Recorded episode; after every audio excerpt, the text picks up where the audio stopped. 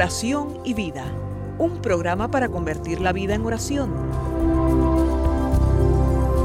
Hay un dicho entre nosotros que dice así, dime cómo rezas y te diré cómo vives. Dime cómo vives y te diré cómo rezas. Porque mostrándome cómo rezas, aprenderé a descubrir el Dios que vives y mostrándome cómo vives, aprenderé a creer en el Dios al que rezas. Oración y vida, una oportunidad para rezar juntos los unos por los otros. Que nuestra vida habla de la oración y la oración habla de nuestra vida.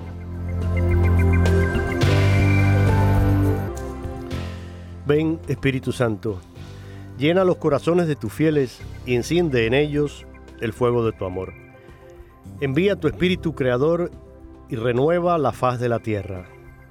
Oh Dios, que has iluminado los corazones de tus hijos con la luz del Espíritu Santo, haznos dóciles a sus inspiraciones para gustar siempre el bien y gozar de su consuelo. Te lo pedimos por Jesucristo nuestro Señor. Amén.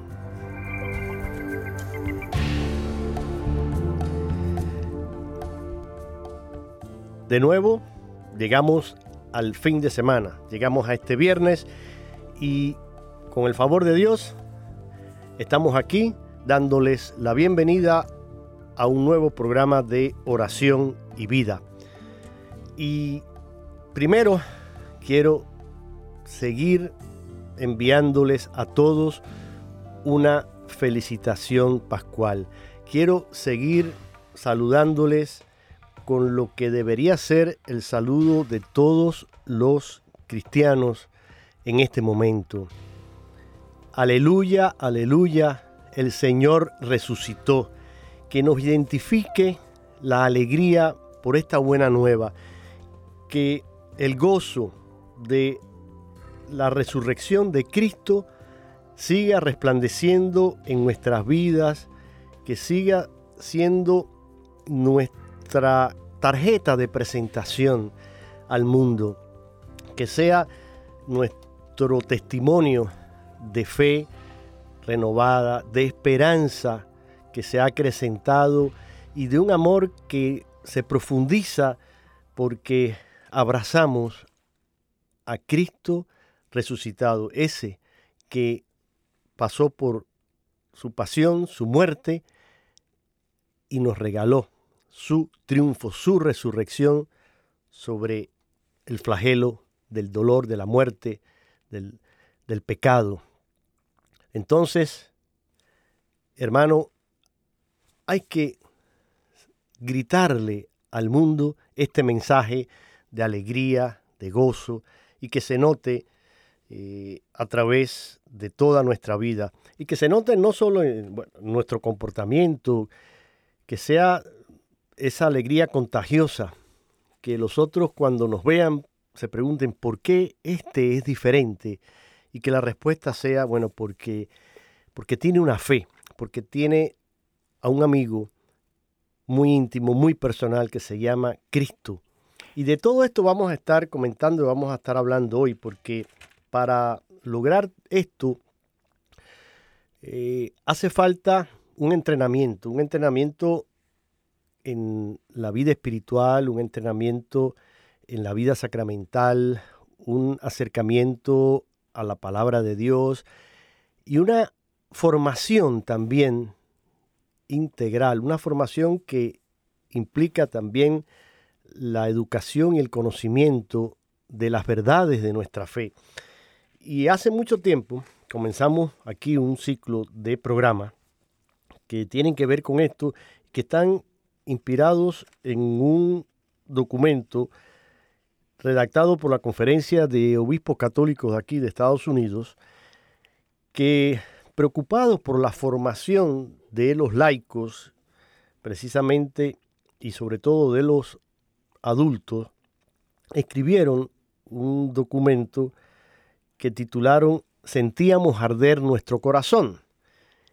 Y en base a ese documento hemos venido elaborando una serie de programas en los cuales no estoy nunca solo, sino que me acompaña Olga Villar.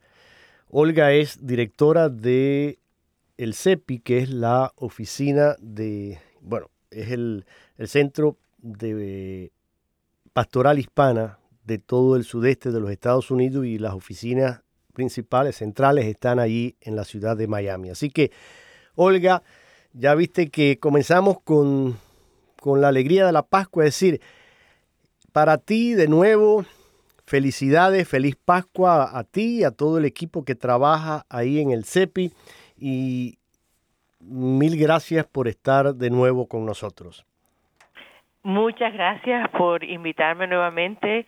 Ya es eh, como que me siento que algo me falta cuando llega esa época del mes y no he recibido un correo tuyo. Sí. Así que muchas gracias. Bueno, pues nada, es que ya, ya formas parte de esta familia y sí, uno se va como que acostumbrando y ya tú sabes, bueno, el último viernes del mes me toca y, y bueno, estás pendiente ya de... Exacto. sí, sí, sí, como como decía el principito, ese diálogo tan lindo, ¿no? De, eh, que es muy bonito entre la zorra y el príncipe, cuando la zorra le dice, domestícame. Y el, mm. principito le dice, bueno, ¿y qué es domesticar? ¿Y qué es domesticar? Y entonces le va, la zorra le va diciendo, dice, mira, tú me vienes a ver todos los días a la misma hora y vamos hablando y, y cada día tú tratarás de venir a esa misma hora y así nos vamos encontrando, nos vamos acercando, dice, y yo me acostumbraré a que tenemos ese encuentro a esa hora y tu pelo dorado, cuando yo veo el trigo que tiene ese color también dorado, pues el trigo me recuerda tu pelo y me recuerda a ti. Y poco a poco se irán creando lazos, dice eh, la zorra, y, y así me irás domesticando porque yo me acostumbraré a ti y a tu presencia. Un libro que yo no me canso de recomendar, búsquenlo, escrito por Antoine de Saint-Exupéry, un escritor, fue aviador y escritor francés que escribió muchos libros muy interesantes, pero yo diría que, su obra cumbre, la más eh, internacional y la que más traducciones a diferentes idiomas ha tenido es precisamente esta de eh, El pequeño príncipe, el principito también se le conoce. Y es un libro maravilloso, una gran parábola sobre el ser humano. Y tiene una gran enseñanza y ahora me hiciste acordar de eso, porque te decía, ya tú te acuerdas, ¿no? Y te estás como que, pues sí. Y, y ojalá que también tengamos esa conciencia de que cuando nos reunimos de esta manera, aún aquellos que no sabemos que están escuchando eh, este programa, estamos formando esa esa gran familia, ¿no? Que todos los lazos que vamos fortaleciendo mm. eh, nos ayudan a ser una mejor humanidad, ¿no? Y que en este ratito que compartimos estos temas que compartimos nos eh, ayuden a tener esa conciencia de que somos una sola familia, somos un solo, una sola alma, un solo, un solo corazón, un mm. solo sentir. Cuando hemos compartido, sobre todo y de manera cuando hemos compartido un mismo bautismo, ¿no? Exacto, sí, así, sí, sí, sí, sí. Me acordaste de la canción, tú me traes muchos recuerdos también. Esa canción hermosa de Lucian Day, ¿no? Un solo bautismo, un solo... Bueno, eh, vamos a no seguir haciendo ah, digresiones del tema porque el tiempo es corto y hay que aprovecharlo. Mencionaba yo este documento que lo tomamos como, como base, como columna vertebral de nuestro programa. Y, y el título, repito, sentíamos arder nuestro corazón. Las dos primeras partes ya la hemos cubierto, la hemos visto y estamos ya en el último programa comenzábamos la tercera parte donde los obispos hablan de un plan pastoral y señalan ellos metas, principios, contenido y métodos para el crecimiento en la fe del adulto. Entonces, después que habíamos visto una eh, primera parte de, esta introducción en la que había tres tareas o cuatro que ellos ya eh, habíamos metas, mejor dicho, que ellos habían señalado, pues vamos a adentrarnos hoy entonces en esta parte que es muy interesante, donde ellos hablan de los principios para ayudar a implementar esas metas que comentábamos en el programa anterior y si, si quieren a manera de recapitulación, pues había tres metas principales. La primera fue invitar y facilitar la conversión continua a Jesús en santidad de vida. Esa era una meta que ellos eh, ponían como primera, fíjense.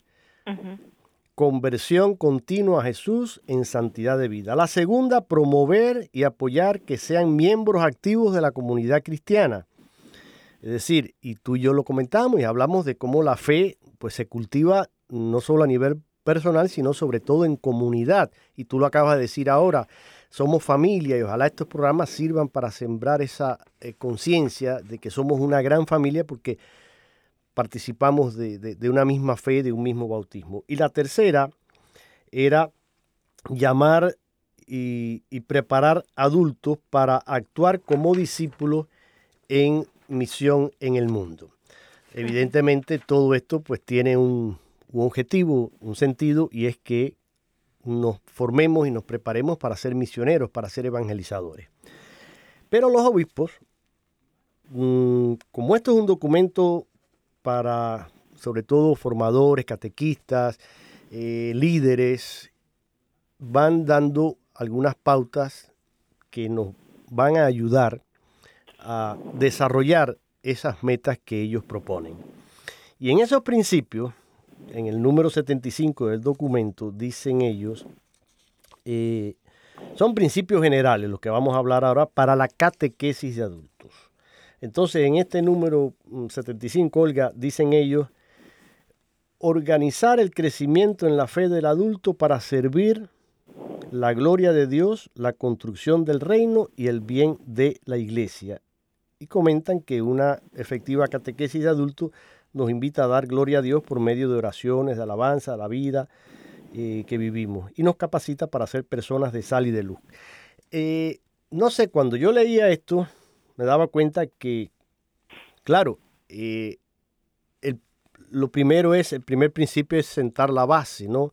De promover ese encuentro de la persona con Cristo. No sé qué, piensas o cómo tú lo fuiste mm, eh, meditando. Tú tienes una gran experiencia también en esto de la formación y pasan por diferentes etapas y reciben a personas en diferentes grados y niveles de, formación en, la fe y, de formación también eh, académica. Entonces, ¿cómo, Yo, no, yo lo encuentro como muy sencillo, Jorge, cuando pienso, por ejemplo, en que cuando cualquiera persona que inicia una carrera, eh, una profesión, les dan siempre como introducción, por ejemplo, ¿no?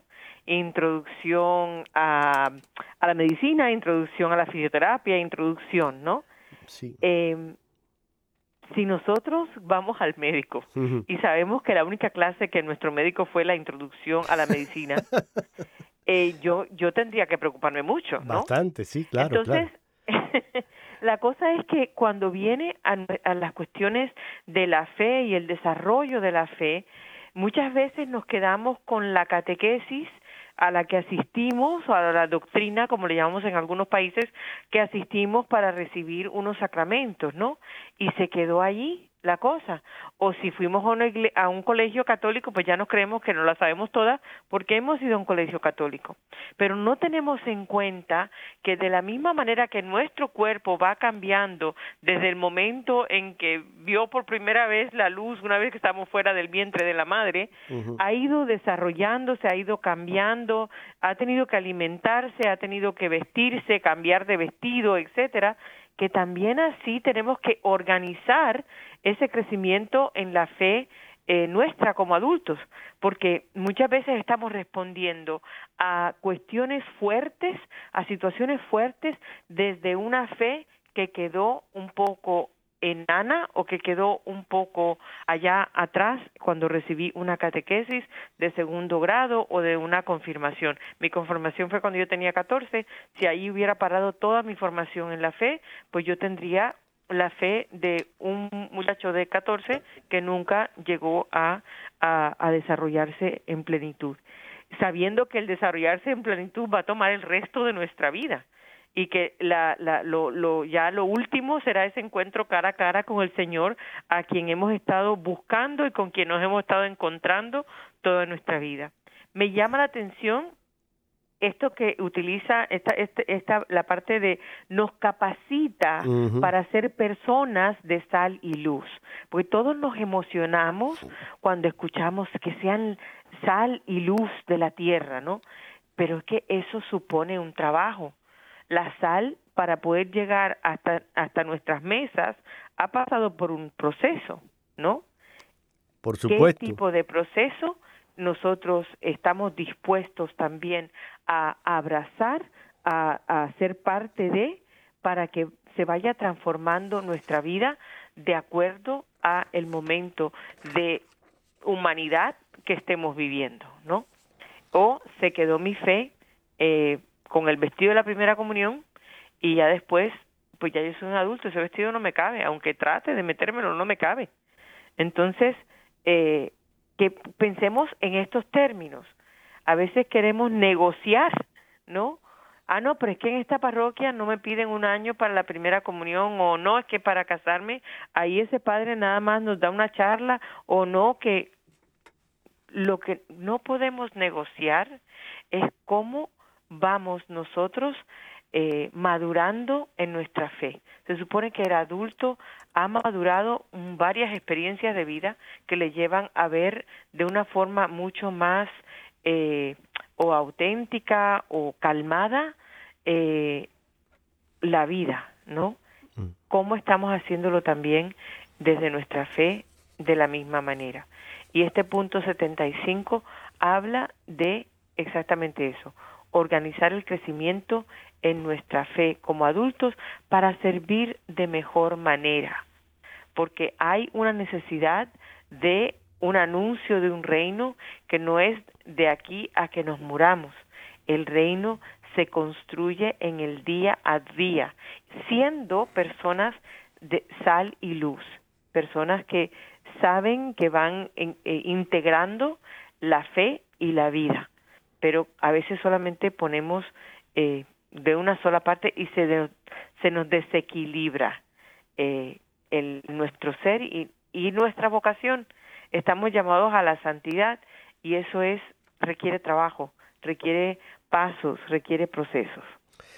Sí, tú lo has dicho muy bien, lo creo que lo, no hay que añadir nada, eh, es, muy claro eh, esta reflexión que, que haces a partir de, este deseo de los obispos, que en definitiva va a lo que señala el, próximo punto, que es precisamente, pues, como dicen ellos, que una catequesis efectiva de adultos va a unir la fe con la vida. Y no puede haber entonces una dicotomía, una separación entre mi vida y mi fe. Yo creo que hay que ayudar a la gente a que logre esa integración. Y para poder ser esa sal y esa luz en medio del mundo, pues Mm, tiene que ser mi actuar y mi pensar iluminado desde mi fe, porque de lo contrario, entonces yo soy una persona diferente cuando voy a la, a la iglesia, por ejemplo, cuando me reúno allí a, celebrar la, misa o a reunirme con un grupo de, de miembros de la comunidad y otra diferente cuando eh, estoy en mi trabajo o estoy en mi eh, escuela o estoy en, mi ciudad, en mi barrio. No, es decir, todo nuestro actuar tiene que estar marcado por eso y tiene...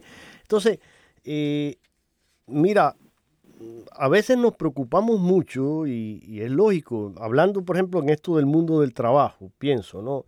Usted empieza a trabajar en una empresa, y resulta ser que te vas a enfrentar a una serie de situaciones nuevas, que son nuevas para ti porque nunca has trabajado ahí. A lo mejor, eh, pongamos un recién graduado, ¿no? Un ingeniero, un obrero, un médico, alguien que va a trabajar y de momento, bueno, pues vas a enfrentarte primero con una serie de reglas de, que están allí ya y que tú tienes que seguir, que tienes que cumplir, pero normalmente en todas las profesiones, y no solo, no, solo profesiones eh, universitarias o, carreras, no, eh, a nivel de las técnicas, los obreros igual.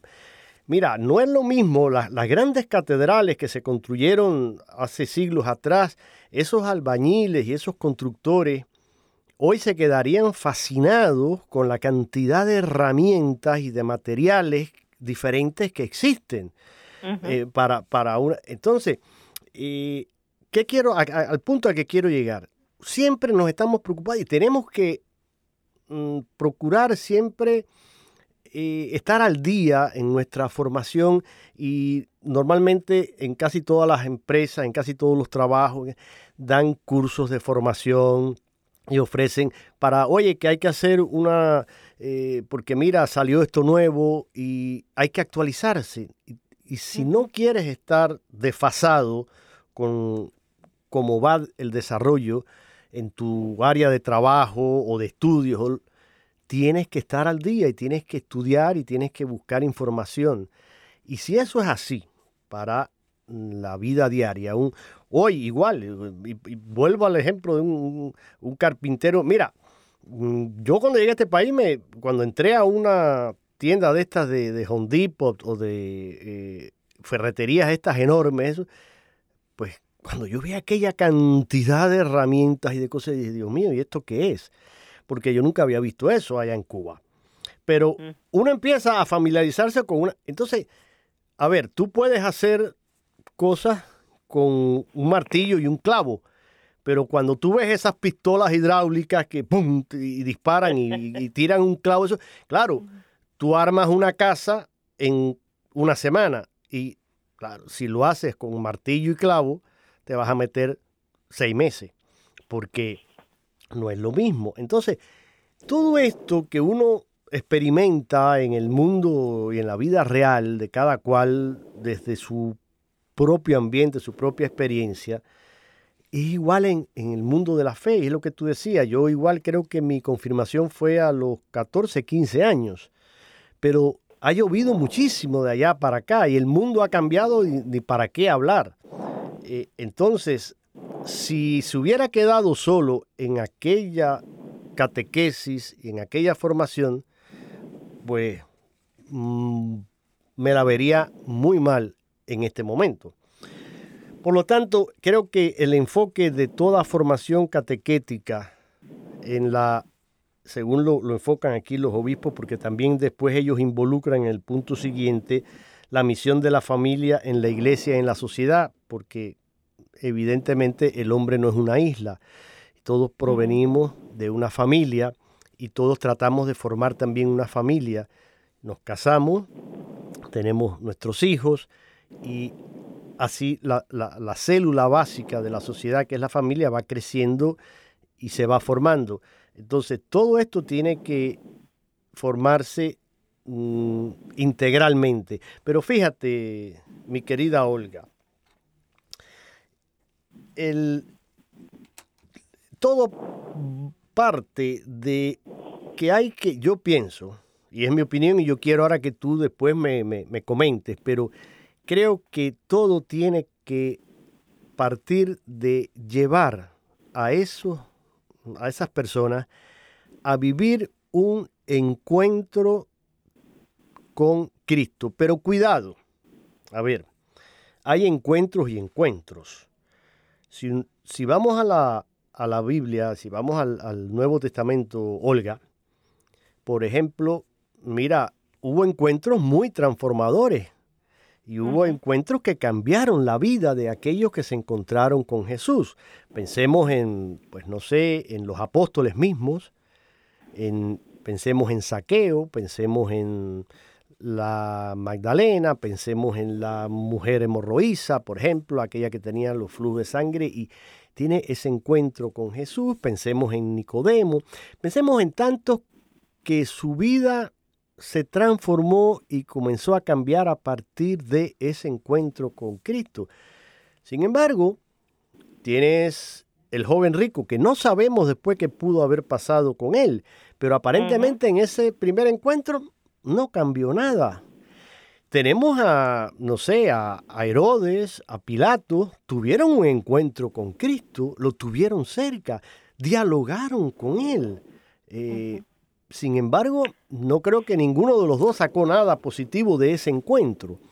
Entonces, no se trata de un encuentro cualquiera.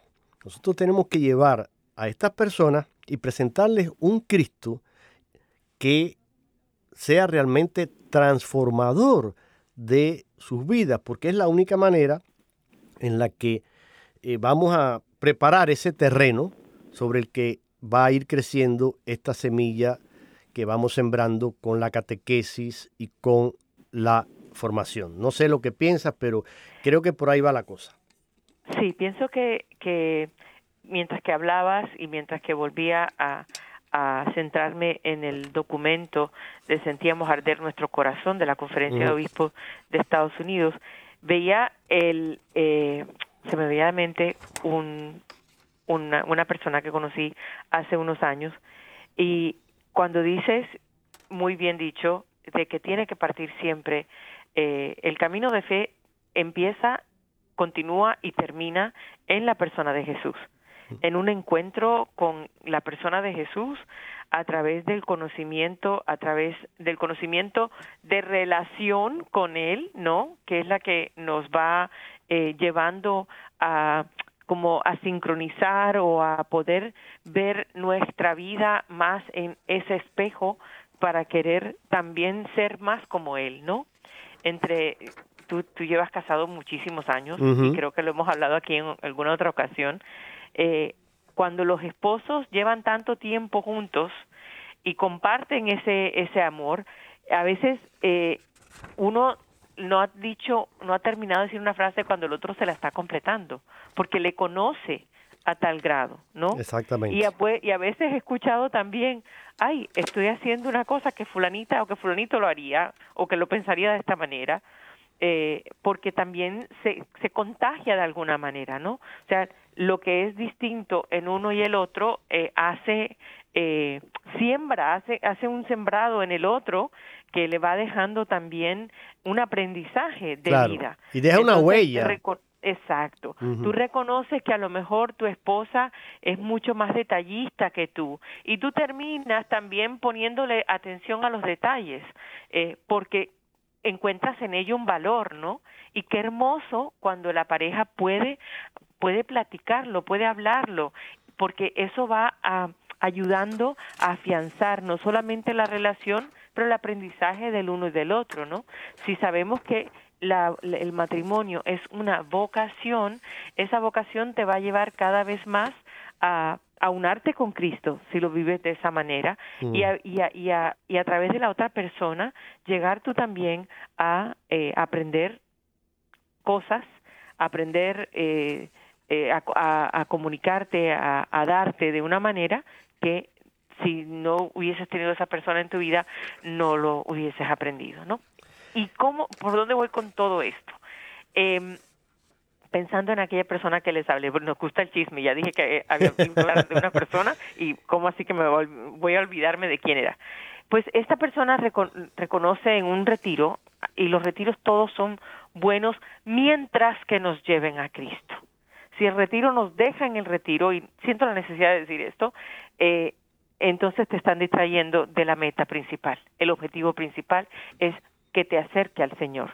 Y en ese acercarte al Señor, te pase algo así como lo que le pasó a esos primeros discípulos de Juan Bautista cuando les dicen síganle ahí, ahí va el cordero, ese es el cordero y ellos empiezan a seguir a Jesús, ¿no?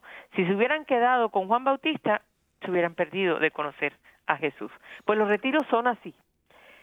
Este hombre va a este retiro y no voy a decir el nombre del retiro para que para que en la próxima pregunten y qué retiro fue.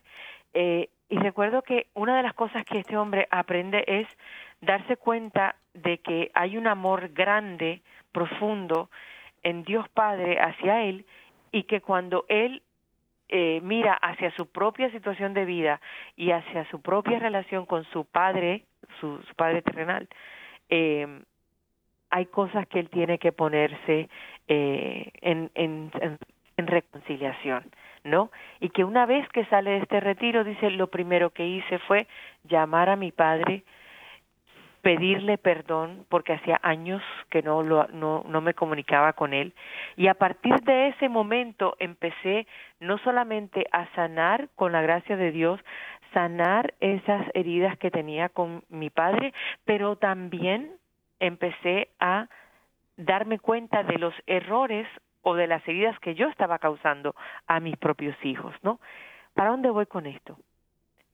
La formación, la catequesis, si no se lleva a la vida y se aterriza, si el aprendizaje de la fe no ilumina mis actos concretos de vida, y ahí es donde voy para la tercera de estas, de, estas eh, principios generales para la catequesis del adulto, tienen que fortalecer el papel y la misión de la familia en la iglesia y en la sociedad, ¿no?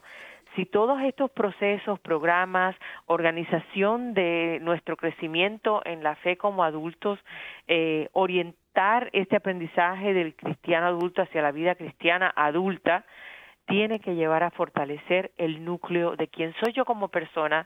Si yo soy una persona que vive dentro de un núcleo familiar, que soy casado, casada, que, soy que soy padre de familia, allí es donde primero tiene que verse esos frutos de ese de esa eh, catequesis. Mira, por eso es tan importante el no dejar la catequesis. Claro, y, fíjate, esto que estás diciendo ahora eh, eh, tiene un peso importantísimo. Yo recuerdo en mi época de adolescente, en, mm, bueno, sí, ya adolescencia y juventud en Cuba, en la parroquia de San Isidoro, allí en la ciudad de Holguín, hoy es la catedral de, en aquel entonces todavía no era eh, diócesis, porque la diócesis era Santiago de Cuba y todavía Holguín no eh, fue la primera diócesis que se creó eh, en Cuba por San Juan Pablo II y en aquel momento no lo era, pero allí en, San Isidoro existía un grupo de matrimonio, el equipo de matrimonio se le decía, y estos matrimonios, que eran nuestros padres, la mayoría, mm. eh, recibían formación porque Creo que este sacerdote, a lo mejor tú lo conoces también, está ahí en Miami, fue profesor del seminario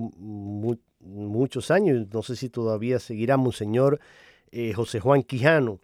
oh, sí, sí, sí. Bueno, claro que sí. Bueno. Acaba de cumplir 50 años de sacerdote. Exactamente. Bueno, Monseñor José, José Juan Quijano, que fue parte de este programa también por muchos años, eh, conozco, lo conozco hace más de 50 años, imagínate, lo conocí casi recién ordenado a, Quijano, y Quijano fue, eh, en aquel momento estaba allí, y fue el encargado de eh, este equipo de matrimonio. Quijano les daba formación a, a, los matrimonios, que eran los adultos de allí de la parroquia.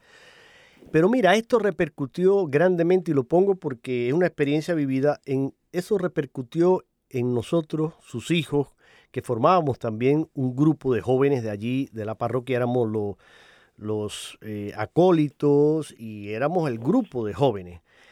A tal punto que, por ejemplo, eh, él trabajaba en coordinación con el padre Mateo también, que ya ha fallecido, Santiago Mateo, eh, que era el director del grupo de jóvenes, y se hacían, ¿cómo decir?, dinámicas en las que participábamos juntos e incluso recuerdo una época, una de estas dinámicas que se hicieron que fue una serie de preguntas, como una especie de encuesta que se nos hizo a nosotros los jóvenes sobre la, eh, sobre la paternidad, la maternidad, cómo veíamos a nuestros padres, cómo veíamos eh, si nos ayudaban o no en el crecimiento de nuestra fe.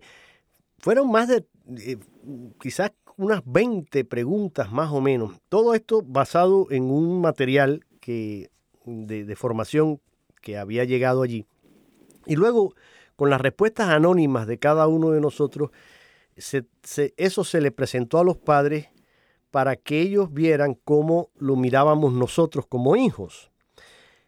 Y después se creó una interacción, porque entonces en un momento determinado se nos invitó a tener un diálogo entre este grupo que, de, adultos, que matrimonio, y nosotros que éramos los hijos. Y aquello fue muy, muy provechoso, porque aprendimos mucho los unos de los otros y cómo relacionarnos mejor los padres con los hijos, los padres a entendernos a nosotros y a saber cuáles eran nuestras inquietudes, nuestras preocupaciones, nuestras necesidades, pero nosotros también a la vez a darnos cuenta de cuáles eran los puntos de vista de ellos, por qué pensaban así, qué querían ellos mm, lograr de nosotros. Y fue un caminar juntos que creo que rindió muy buenos frutos.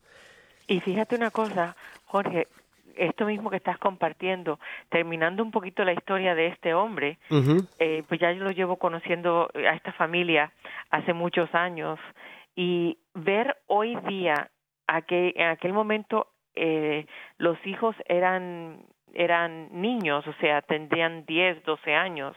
Hoy día ya son jóvenes adultos y verlos a ellos también tomar el mismo camino, porque de alguna manera recibieron en su casa eso mismo que tú recibiste. Tú estás hoy día quizás en esto, metido en todo esto, porque en tu casa vivieron la fe de una manera distinta que les involucró, no, no que la iglesia tomó el lugar eh, o te robó a tus papás, sino que también supieron integrar eso.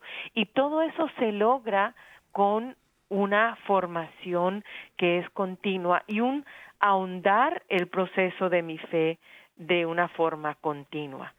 Si yo me quedo en la catequesis de pequeño, así voy a responder desde allí con todo lo demás que la vida me va presentando. No podemos dejar de comer, si dejamos de comer nos morimos. Pues esto es igual que comer porque alimentas tu fe también, alimentas tu espíritu, no solamente a través de la oración. La, oración es importante, pero el conocimiento también es importante. Claro, tienen la formación, La catequesis tiene que complementar todo ese desarrollo. Si no, si yo como solamente eh, la papilla, las compotas que tomaba de pequeña, pues mis músculos se hubieran desarrollado de otra manera. ¿No? Claro, estuvieras atrofiada. Exacto. Y, a veces pasa eso, que nuestra fe eh, permanece como así, como enquistada, como se va atrofiando, se va secando, porque no le hemos dado el alimento este que tú mencionas, que es el que la hace crecer y, que, y el que le hace eh, estar a la altura de los retos y de todo lo, que hoy eh, tenemos que enfrentar eh, en la vida que estamos viviendo. Mira, el tiempo avanza, es implacable y ya nos hemos pasado un poquito, pero si llegaste ahora a la sintonía, estás escuchando el programa Oración y Vida en este viernes con Olga Villar, directora del el CEPI, que es el, eh, la Oficina de Pastoral Hispana del Sudeste de los Estados Unidos, y este servidor, Jorge Graña, eh, productor y locutor aquí en Radio Católica Mundial, quien dirige este programa. Vamos a hacer una breve pausa con una canción que nos recuerda que seguimos viviendo en este tiempo de gozo, de alegría, que es la Pascua porque celebramos la resurrección del Señor. Y al regreso seguimos aquí con este interesante tema basado en el documento de nuestros obispos.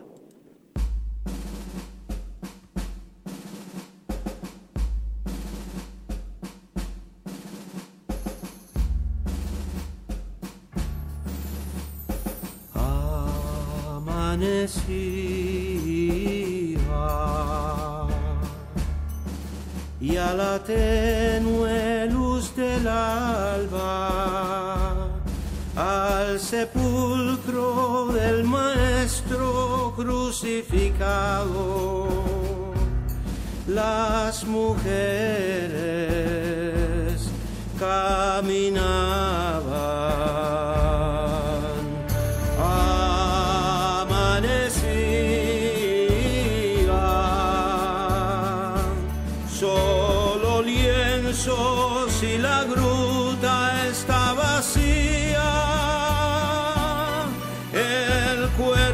Jesús se ha perdido.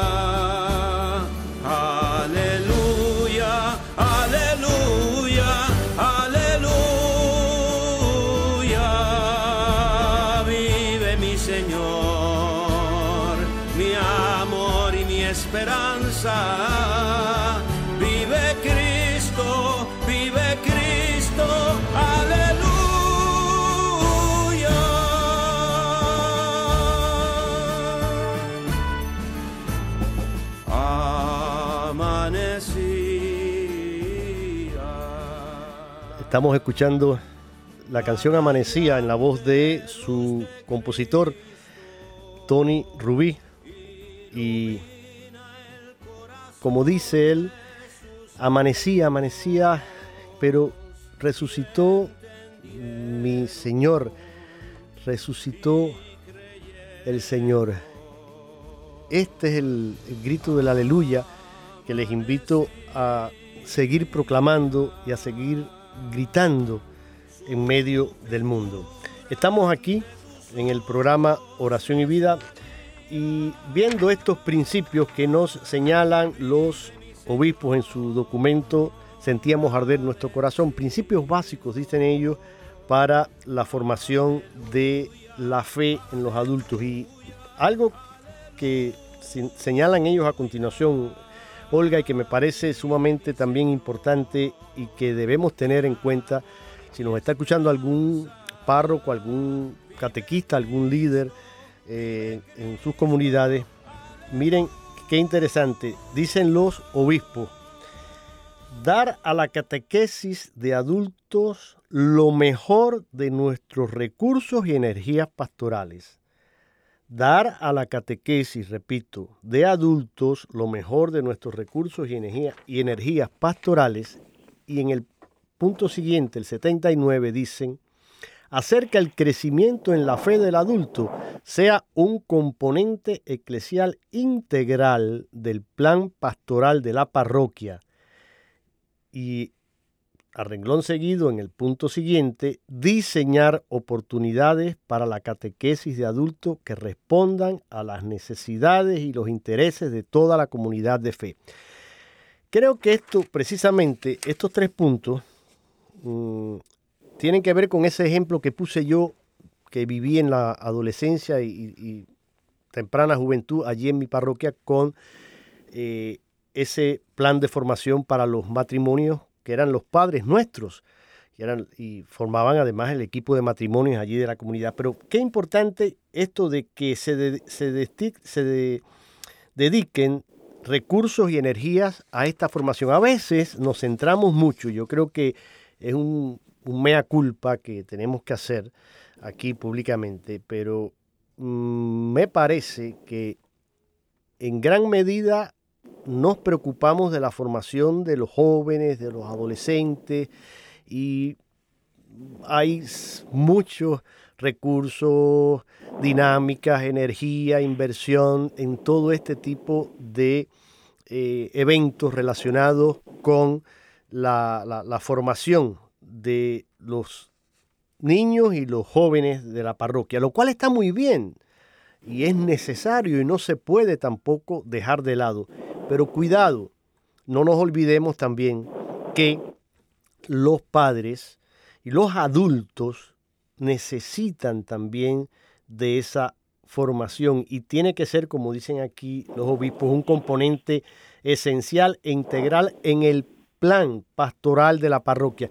Creo que eso fue lo que, lo que pasó allí en mi parroquia y se dieron cuenta de, que había esta necesidad y, la colmaron de esta manera, eh, haciendo esta dinámica en la que recibían formación estos padres, pero a la vez también a nosotros nos involucraron y nos hicieron partícipes y fue, como digo, repito, un, intercambio muy, muy provechoso, muy fructífero, donde juntos crecimos, padres e hijos, y el resto de la comunidad también, porque muchos otros también participaron de eh, esta formación integral. Entonces creo que no podemos dejar de lado que dentro del diseño pastoral en la parroquia tiene que estar presente la catequesis de adulto para que ellos puedan responder a esas necesidades y a esos intereses eh, de su vida personal, pero también de su vida comunitaria, me parece, Olga.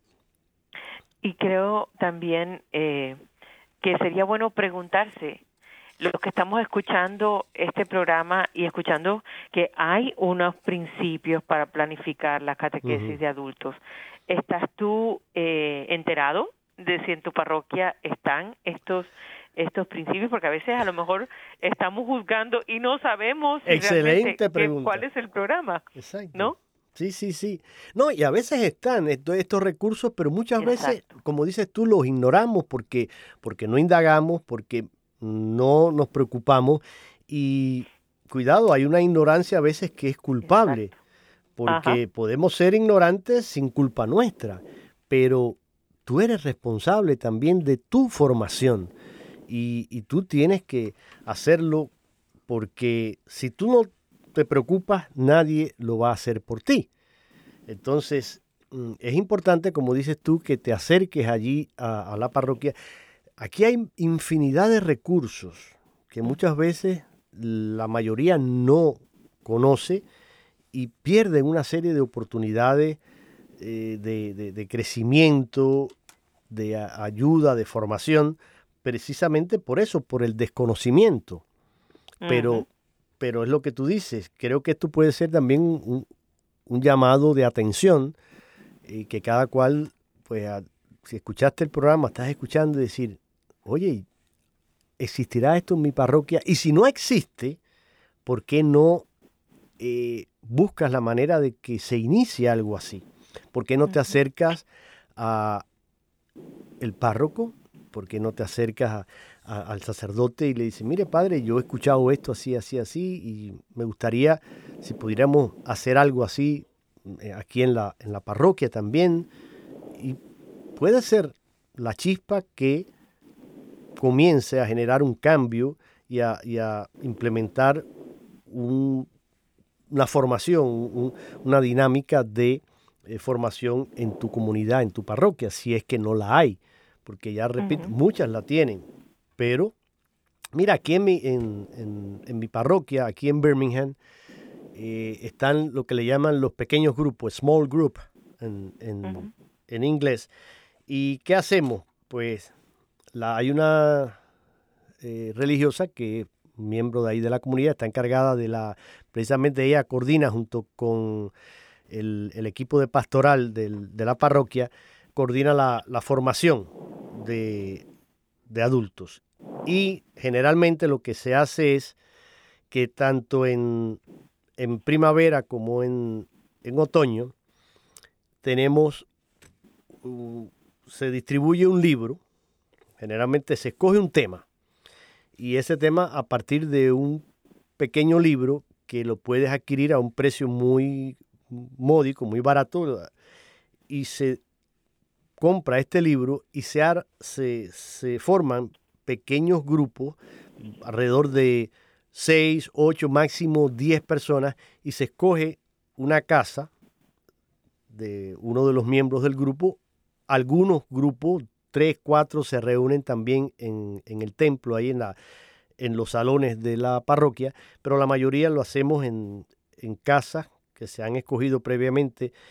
Se hace un listado, uno se apunta según la dirección y el horario, porque a no todos nos conviene, los que trabajamos, pues generalmente nos conviene hacerlo en, la noche eh, o ya en la tarde, eh, avanzada la tarde. Entonces, según tus necesidades, tú puedes escoger a qué grupo quieres apuntarte. Se forman estos grupos y se mm, toda la son como a veces dos meses, casi alrededor de tres meses, en los que se va desarrollando el tema de ese libro y se va discutiendo en grupo.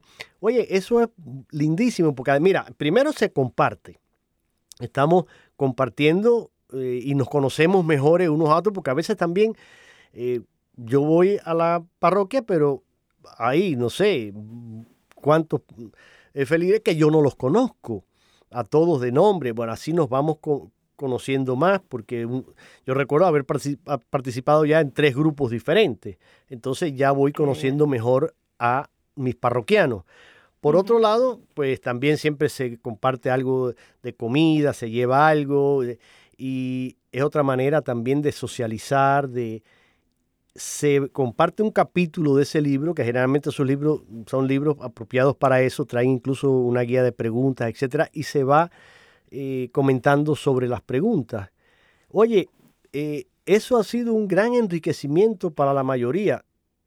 Y comenzamos así.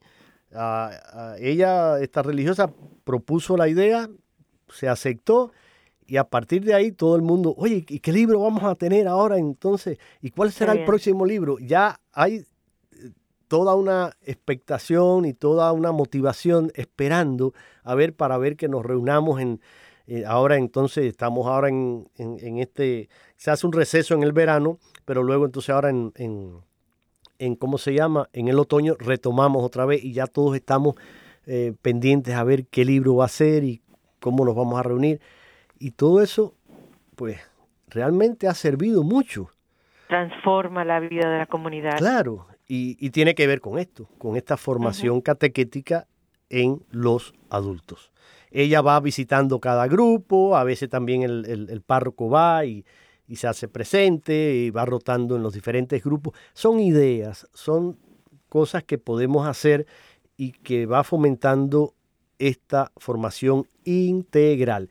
Y Olga, nos estamos acercando, estamos en el minuto final, así que te lo, te lo dejo a ti para que cierres en este minutito y, bueno, pues vamos a continuar porque aquí hay mucha tela todavía por donde cortar, pero te dejo este minuto, a ver. Pues yo simplemente eh, compartir con todos los que nos escuchan el que qué importante es no quedarse con eh, la idea que tengo preconcebida, lo que ya conozco, pero que hay todo, todo un océano de, de amor de Dios que se traduce en formas concretas de encontrarse con Él.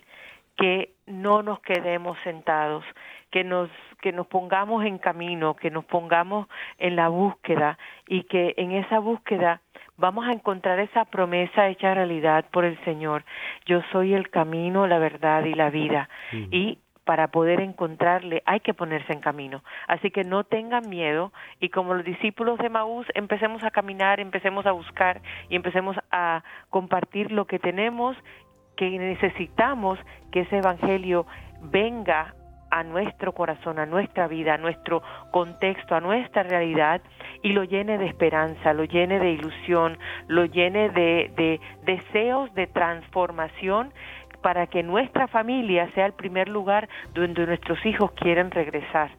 Regresar porque allí le han conocido al Señor a través de cada uno de nosotros. Con estos buenos deseos que nos ha dejado Olga, terminamos el programa el día de hoy. Tengan todos un feliz y bendecido fin de semana y recuerden, anuncien al mundo que Cristo ha resucitado, que nuestro Señor sigue siendo el camino, la verdad y la vida. Hasta el próximo viernes.